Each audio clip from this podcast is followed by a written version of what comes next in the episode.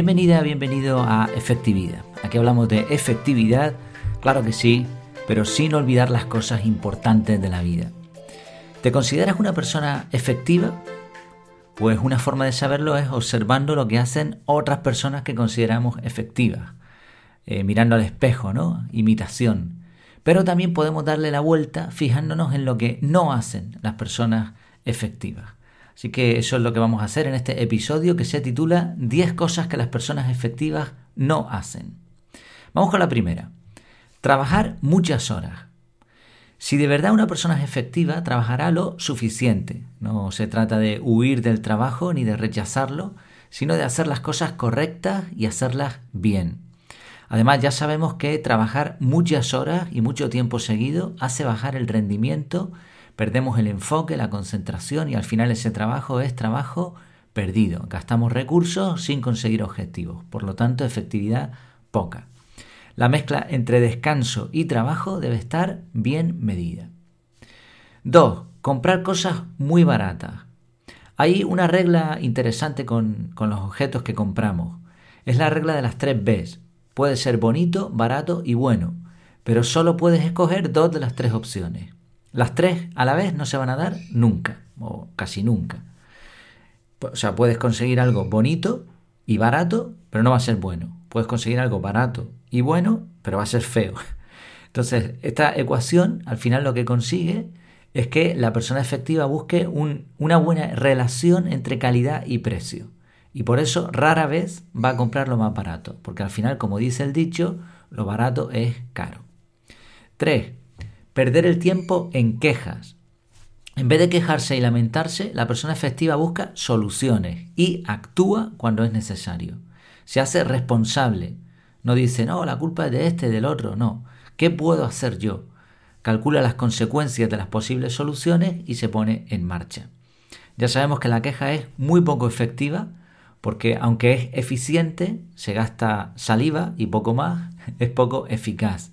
No se consigue prácticamente nada. 4. Hacer algo porque sí. La persona efectiva no deja las cosas al azar, más bien busca motivaciones para sus acciones. No inicia un hábito ni un procedimiento si no tiene un porqué, si no sabe a dónde le va a llevar eso, o por lo menos lo ha planificado, lo ha, se ha adelantado a la jugada. Planifica precisamente sus próximas acciones de tal manera que sus golpes tengan un objetivo. 5. Abusar de los demás. La persona efectiva no abusa de otros. Sabe que si saca beneficio de otra persona debe haber una compensación. A esto se le llama win-win. Y si añadimos lo de la estrategia, win-win-win. Ganar, ganar, ganar, ganar siempre. Si yo gano en una relación con otra persona, tú también, la otra persona también debe ganar. A corto plazo, el abusón sale ganando, pero a largo plazo su estrategia se derrumba. 6 ir solo por la vida. El llanero solitario está bien como historia, pero era ficción. Una persona sola puede lograr pocas cosas, pero si de verdad quieres efectividad, la suma importa. La persona efectiva, aunque sea tímida o introvertida, se junta con otras personas efectivas. Esto es importante además, no solo es cuestión de juntarse con otras personas, sino de buscar aliados que sean también personas efectivas. 7. Dejar de aprender. La efectividad implica lograr objetivos y para eso hay que formarse.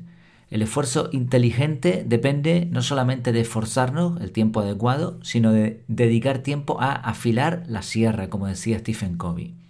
Una persona efectiva nunca dirá ya sé suficiente.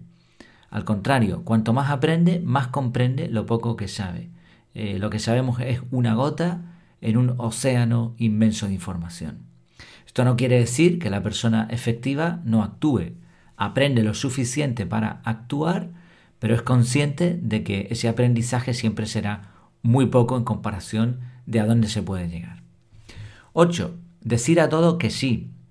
Cuando le decimos sí a algo, le decimos no a muchas cosas. Es el llamado coste de oportunidad. Por eso la persona efectiva dice que sí cuando tiene que decir que sí y no cuando tiene que decir que no. Y Creo, la sensación es que en la mayoría de los casos hay que decir que no. Eso nos va a permitir elegir con rifle de francotirador a qué le vamos a decir que sí, y ahí nos vamos a implicar. 9. Hacerlo todo. Aunque a la persona efectiva le gusta mucho aprender y actuar, entiende que para lograr objetivos de alto impacto y además gastando pocos recursos, es decir, efectividad total, debe apoyarse en profesionales. Estos profesionales son como palancas que le van a permitir escalar. Por eso la persona efectiva no pretende hacerlo todo ni saberlo todo. Y 10. No gastan energía en lo que no pueden controlar. La persona efectiva sabe muy bien cuál es su área de influencia, que no suele estar precisamente en los periódicos ni en las noticias, y no pierde su tiempo y enfoque en aquello que le costaría mucho cambiar. En vez de eso se centra en lo que puede cambiar y va ampliando poco a poco esa área de influencia. Sí, bueno, son 10 puntos. Por supuesto podríamos añadir alguno más, podríamos limar alguno, juntarlo. Se pueden hacer muchas cosas con estos listados. Al final son solo representaciones de la realidad. Pero creo que con esto es suficiente para hacernos un autoexamen. Vamos a repasar rápidamente los 10 puntos. El primero era trabajar muchas horas. O sea, todo esto es lo que no hace una persona efectiva. Trabajar muchas horas. Dos, comprar cosas muy baratas. Tres, perder el tiempo en quejas. Cuatro, hacer algo porque sí. Cinco, abusar de los demás. Seis, ir solo por la vida. Siete, a cada número que digo, el lorito dice algo. 6. Ir solo por la vida. 7. Dejar de aprender. 8. Decir a todo que sí. 9. Hacerlo todo. 10. No gasta energía en lo que no puede controlar. Si la idea es repasar estos puntos y pensar en cuál de ellos tenemos margen de mejora. En cuál de ellos podemos centrarnos porque quizás no lo estamos haciendo bien o porque podemos mejorar. A lo mejor los 10 puntos los controlamos, pero uno de ellos es el más flojo.